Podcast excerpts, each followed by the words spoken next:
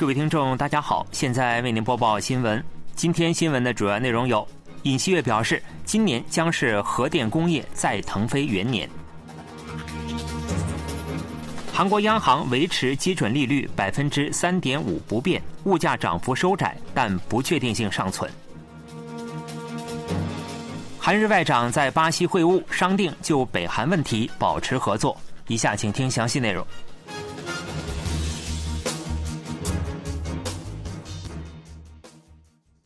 尹锡悦总统访问核电工业基地庆尚南道昌原，并表示将全力给予扶持，使今年成为核电工业恢复正常，进而实现再腾飞的元年。尹锡悦总统二十二日在庆尚南道政府大楼出席以“再次奔跑的核电工业，充满活力的昌原和庆南”为主题的第十四次民生讨论会。他在会上表示，就任后重启了新韩卫第三、四号机组的建设，并始终将核电政策和核电生态系统正常化作为首要任务推进。尹锡悦总统指出，就任后访问昌原时受到巨大冲击，鲁莽的拖核电政策导致地方核电业界陷入濒死状态。尹锡悦总统就扶持核电工业的措施表示，将提供规模达三点三万亿韩元的项目和一万亿韩元的特别金融援助，还将修改税务特例限制法，把以核电制造为目标的设备投资和研发列为税制优惠对象。尹锡悦总统强调，政府将在五年内斥资四万亿韩元用于核电研发，为研发全球一流水平的技术提供支持。韩国银行金融货币委员会将基准利率维持在百分之三点五不变。央行金融货币委员会二十二日召开今年第二次货币政策方向会议，决定将基准利率维持在百分之三点五不变。这是央行继去年二月以来连续第九次冻结基准利率。金融货币委员会表示，国内物价涨幅虽然持续收窄，但不确定性仍然较高。主要国家货币政策、汇率波动等外部变化也有待观察，因此决定维持现有政策基调不变。央行当天还公布了修正后的经济预期值，今年经济增速预期为百分之二点一，与修正前持平。金融货币委员会认为，国内经济以出口为主，保持温和的改善势头，就业人口持续增长，总体情况良好。不过，主要国家货币政策方向、IT 行业情况改善速度、房地产项目融资等不确定因素尚存。金融货币委员会预计，今年消费者物价涨幅为百分之二点六，与去年十一月公布的预期值相同。韩国与美国的利率差维持在两个百分点。韩国与日本外交部长商定，将为解决北韩问题继续保持合作。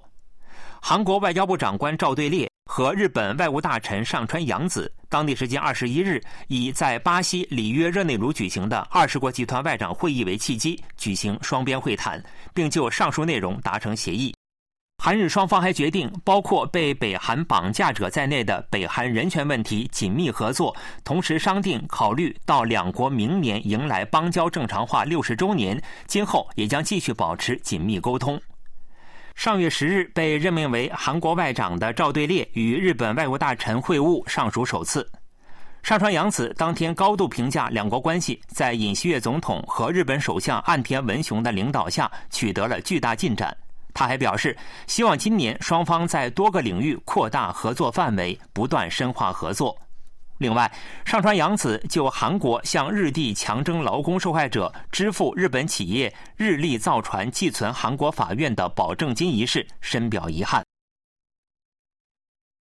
正在韩国访问的美国国务院负责北韩人权事务的特使朱莉特纳，二十一日与韩国外交部和平外交企划团团长全永熙举行会晤，就为加强北韩人权而进行韩美协助方案等事宜进行了讨论。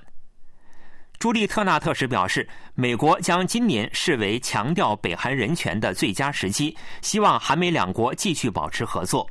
今年是联合国北韩人权调查委员会北韩人权报告发表十周年，也是美国设立北韩人权特使职务二十周年。加之十一月将北韩纳入联合国人权理事会普遍定期审议对象。普遍定期审议是所有联合国成员国都有机会对其他成员国人权记录进行审查的一项程序。全永熙团长表示，朱莉特纳特使在北韩人权调查委员会报告发表十周年之际访韩，再度提高了世人对北韩人权的关注。我们不仅要向国际社会告知北韩人权状况，而且向北韩内部传达外部信息的努力也至关重要。全永熙团长强调，北韩居民对韩国等外界情况的好奇心越大，对北韩政权的质疑也会越高。双方认为，去年重启韩美北韩人权协议非常有益。今年上半年将举行下一轮会议。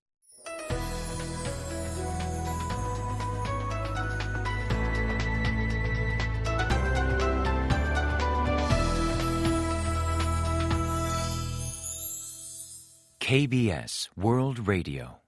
这里是韩国国际广播电台新闻节目，欢迎继续收听。北韩谴责美国在人权问题上双标，将各国按照亲美反美的标准区别对待。北韩还喊话美国国务院北韩人权事务特使朱莉特纳：“如果真的是人权斗士，就应该去中东看看。”朝中社二十二日在评论文章中称，特纳的韩国行是与真正的人权保障毫无关系的愚蠢的人权阴谋。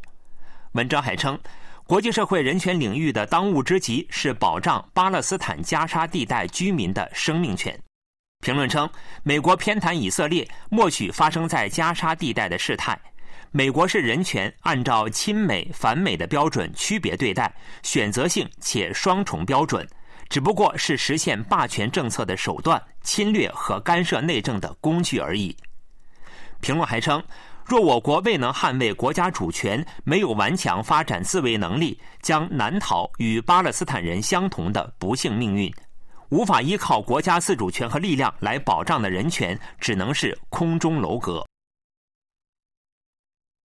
经证实，北韩根据国务委员长金正恩的指示，开始删除与统一有关的用语和图片，并拆除了位于板门店共同警备区北韩一侧的统一阁牌匾。政府官员二十一日在回答 KBS 的询问时表示，板门店统一阁的牌匾已被拆除，时间大约在一月底。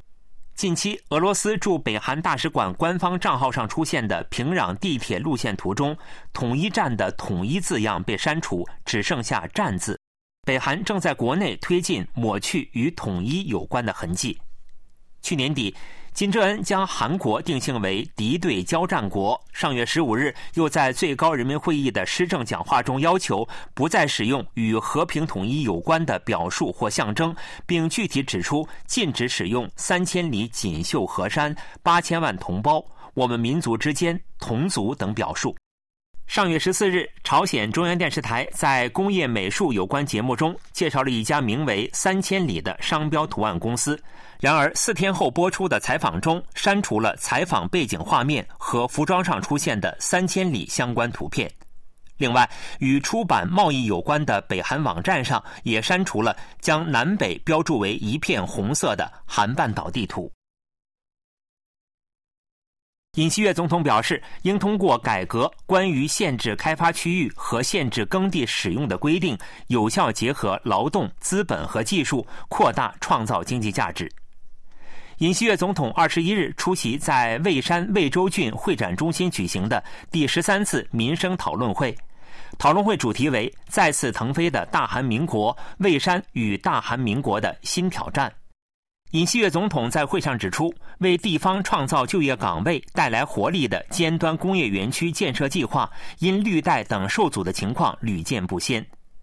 尹锡悦总统指出，为此将时隔二十年对死板统一的绿带解除标准进行全面修改。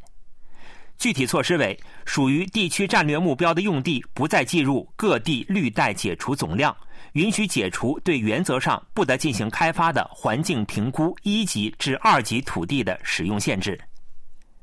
尹锡悦总统还表示，耕地使用限制也有必要进行改善。他指出，智慧农场和垂直农业不仅能够生产农产品，相关技术还可打进海外市场，创造高附加值。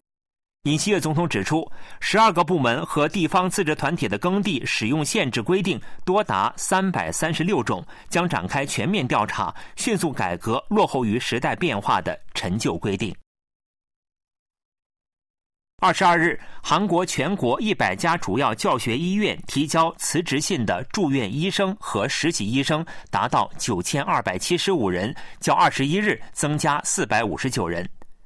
停止工作的住院医生和实习医生达八千零二十四人，占总数的百分之六十四点四。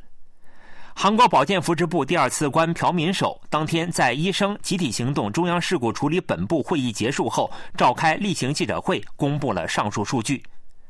朴敏守表示，在现场检查中发现六千零三十八名住院医生和实习医生离开岗位，其中五千二百三十人已收到开工令。对剩余八百零八人也发布了开工令。